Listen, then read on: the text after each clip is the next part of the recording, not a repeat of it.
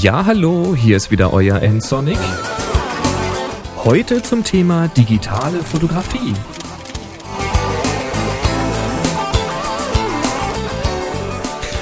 Heute geht es um die Hochzeitsfotografie.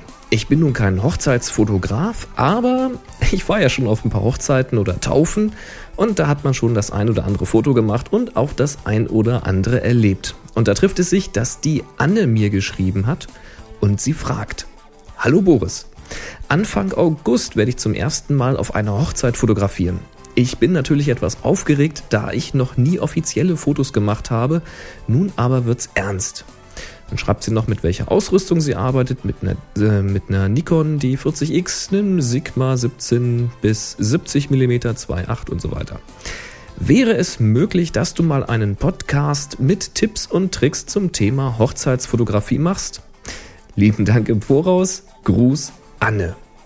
Tja, Anne, wie eben schon gesagt, ich bin jetzt nicht der Profi-Hochzeitsfotograf, aber ein paar Tipps kann ich dir natürlich trotzdem machen.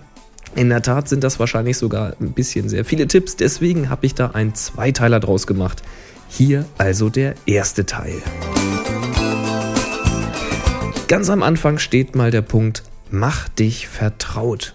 Was meine ich damit? Nun, wenn du wirklich offizielle Fotos machen möchtest, dann bist du der Hochzeitsfotograf bzw. die Hochzeitsfotografin. Also nimm mir das jetzt nicht übel, wenn ich immer in der männlichen Form rede, so ist unsere Sprache nun mal leider. Ich meine damit, du willst da Fotos machen, also lass dich in den kompletten Ablaufplan einweihen. Es muss ja irgendeinen Plan geben. Also wann zum Beispiel soll denn das Kleid, soll der Anzug oder sollen die Schuhe gekauft werden und wo? Vielleicht möchtest du ja dabei sein, um das zu dokumentieren. Wann genau startet denn die Hochzeit? Also ich meine jetzt nicht den Tag, der sollte schon klar sein, aber um wie viel Uhr? Ich meine jetzt nicht, wann sollen die Gäste da sein, sondern wann geht es tatsächlich morgens schon los? Wo genau wird das alles stattfinden? Wie kommt man dorthin und von wo kommt man an? Also wenn du zum Beispiel die Kutsche oder das Auto fotografieren willst, wie es eben herangefahren kommt, dann solltest du wissen, von wo es kommt. Findet das Ganze jetzt in einer Kirche oder im Standesamt statt, ist völlig egal, aber du musst es wissen und vor allen Dingen solltest du wissen, wo wird denn das Paar sitzen oder stehen? Wo die Verwandten? Wo die Trauzeugen?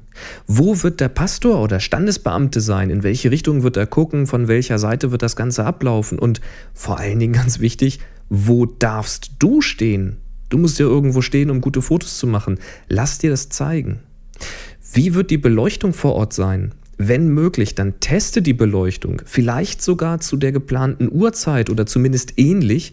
Ich hatte da nämlich eine ganz bittere Erfahrung bei einer Taufe, wo ich dabei war. Da hätte man auch, wenn man abends mal hingefahren wäre, gesagt, ja, alles klar, kein Problem. Aber dann waren da riesengroße Kirchenfenster und der Ort, an dem ich dann äh, ja, mich hingehockt hatte, um Fotos zu machen, um da einen guten Blick auf ähm, das Paar mit dem Kind und den Pastor zu haben. Das war dummerweise genau die Richtung, in die die Sonne geschienen hatte. Das heißt, ich hatte Gegenlicht durch diese Kirchenfenster. Durch diese Kirchenfenster war das Licht sogar bunt, weil da waren ja so äh, bunte Mosaike, wie auch immer, solche Kirchenfenster, Bilder drinne. Ich hatte es also mit Mischlicht da zu tun, mit verschiedensten Dingen. Es war wirklich, na, war nicht schön. Hätte ich das vorher gewusst, dann hätte ich gefragt, ob man das nicht auch genau in der anderen Richtung machen könnte, ob der Pastor von der anderen Seite das Ganze äh, machen könnte. Dann hätte ich es wesentlich einfacher und ein viel, viel schöneres Licht gehabt. Also versuch das vorher zu klären. Guck dir an, wo wird die Sonne stehen zu dieser Zeit? Hast du also Gegenlicht oder nicht? Musst du gegebenenfalls was umdrehen und ist das möglich? Frage, ob du da blitzen darfst. Ist in der Kirche nicht unbedingt selbstverständlich, dass man das darf. Vielleicht sagt der Pastor, nee, das will ich nicht, das lenkt zu sehr ab. Vielleicht sagt er aber auch, wie bei mir, das ist überhaupt gar kein Problem, freuen sich doch alle über schöne Fotos. Schau außerdem mal nach alternativen Standpunkten. Also versuch nicht zwanghaft irgendwo in der Sitzreihe dann in der Kirche zu stehen oder zu sitzen und irgendwie als Gast zu agieren und zu fotografieren, sondern Guck mal, ob du vielleicht vom Altar aus fotografieren kannst. Frag, ob du das darfst. Versuch das auch mal aus. Sei mal vor Ort und mach mal ein paar Testbilder.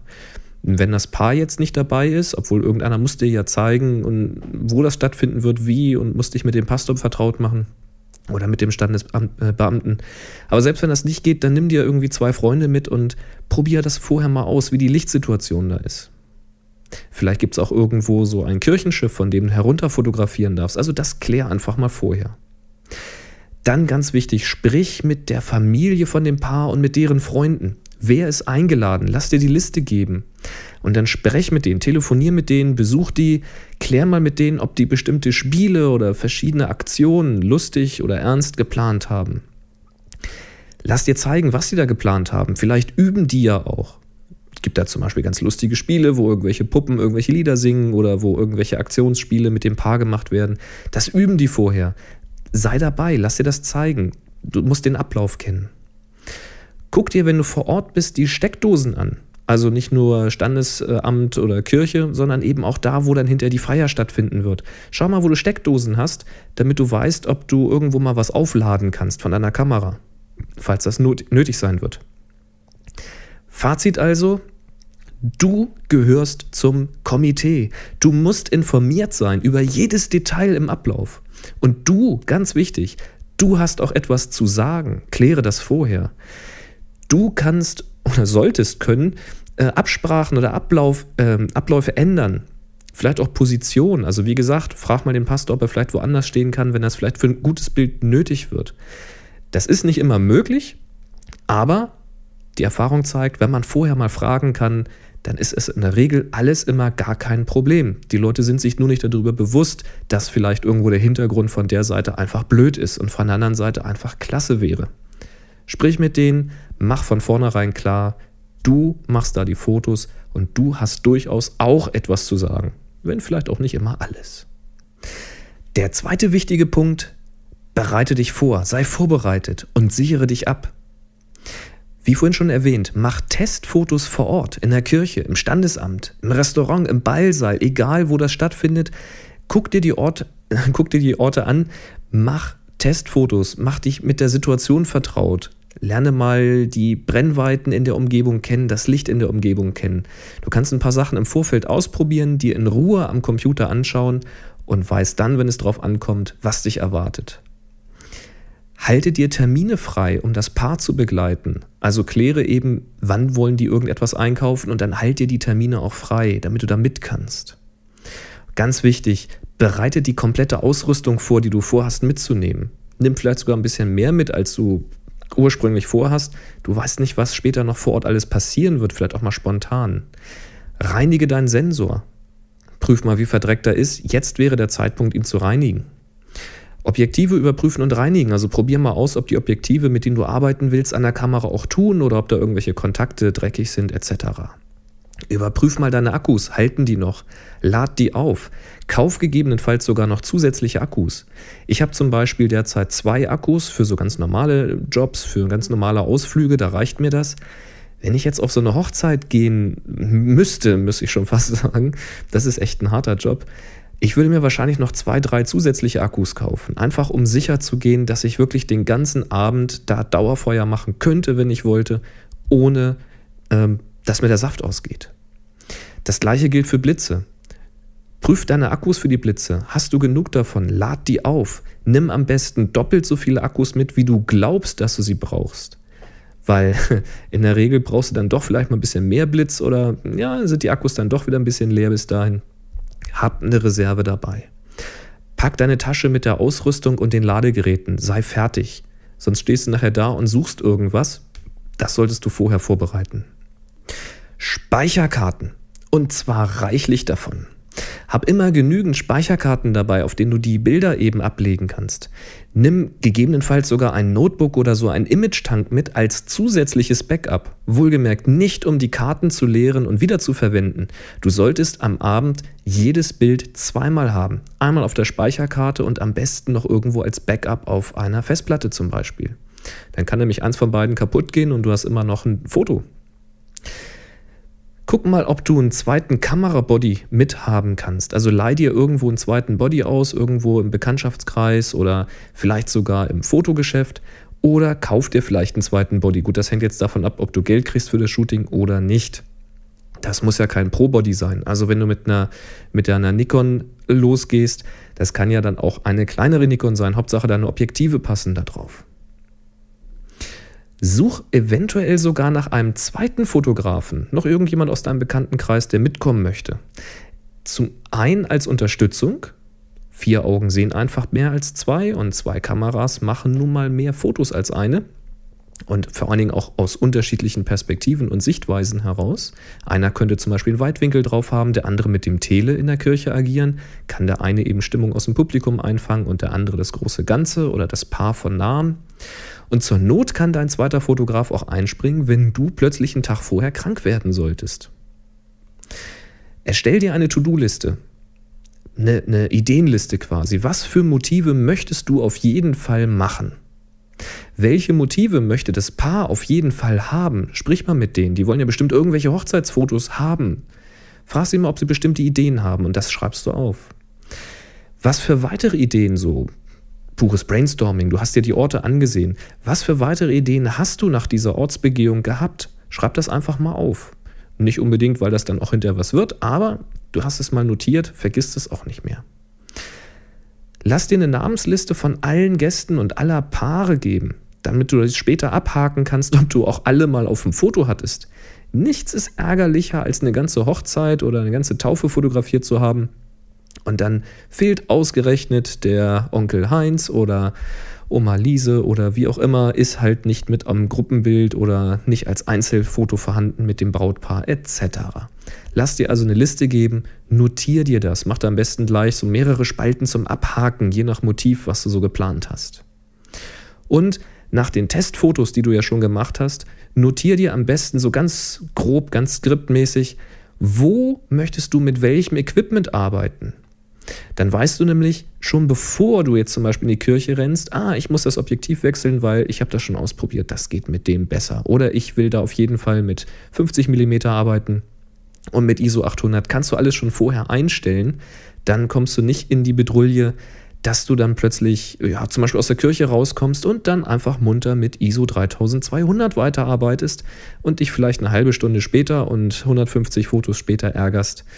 Äh, und du hättest dich noch gewundert, dass die Belichtungszeiten so irre kurz sind. Komisch. Ja, schade. Alles verrauscht. Blöd. Also mach dir eine Liste, so ein kleines Skript mit den, mit den groben Einstellungen und das hab einfach dabei zum Abhaken. Dann stellst du die Kamera immer richtig ein. Das Fazit? Überlasse nichts dem Zufall und sei auf möglichst viel vorbereitet. Sprich, hab einen Plan. Das heißt zwar nicht, dass man diesen Plan komplett und eins zu eins hinterher umsetzen kann, aber du bist zumindest auf den eigentlichen Ablauf vorbereitet, du kannst ruhiger an die Sache rangehen und hast dann vielleicht auch ein offeneres Auge für die spontanen Dinge, die ganz bestimmt passieren werden.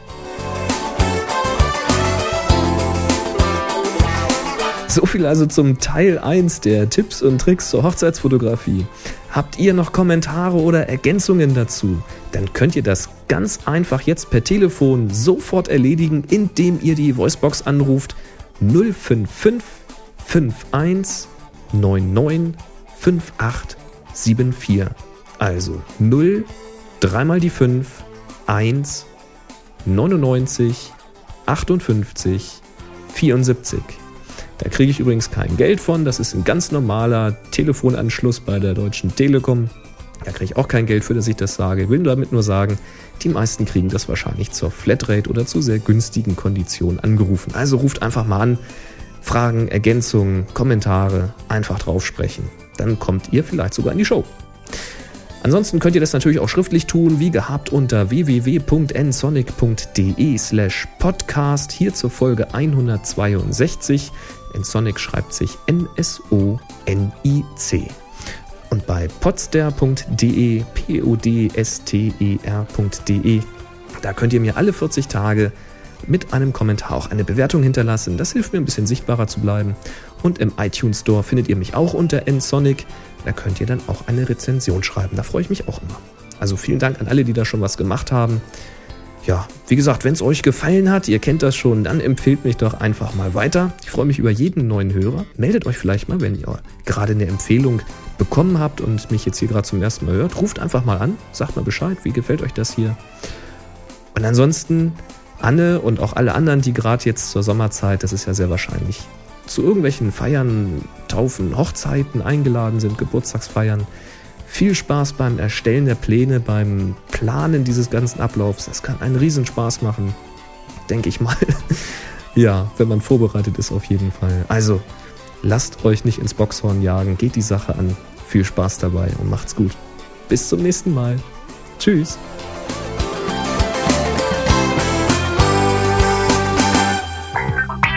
Sie hörten eine weitere Produktion von nsonic www.nsonic.de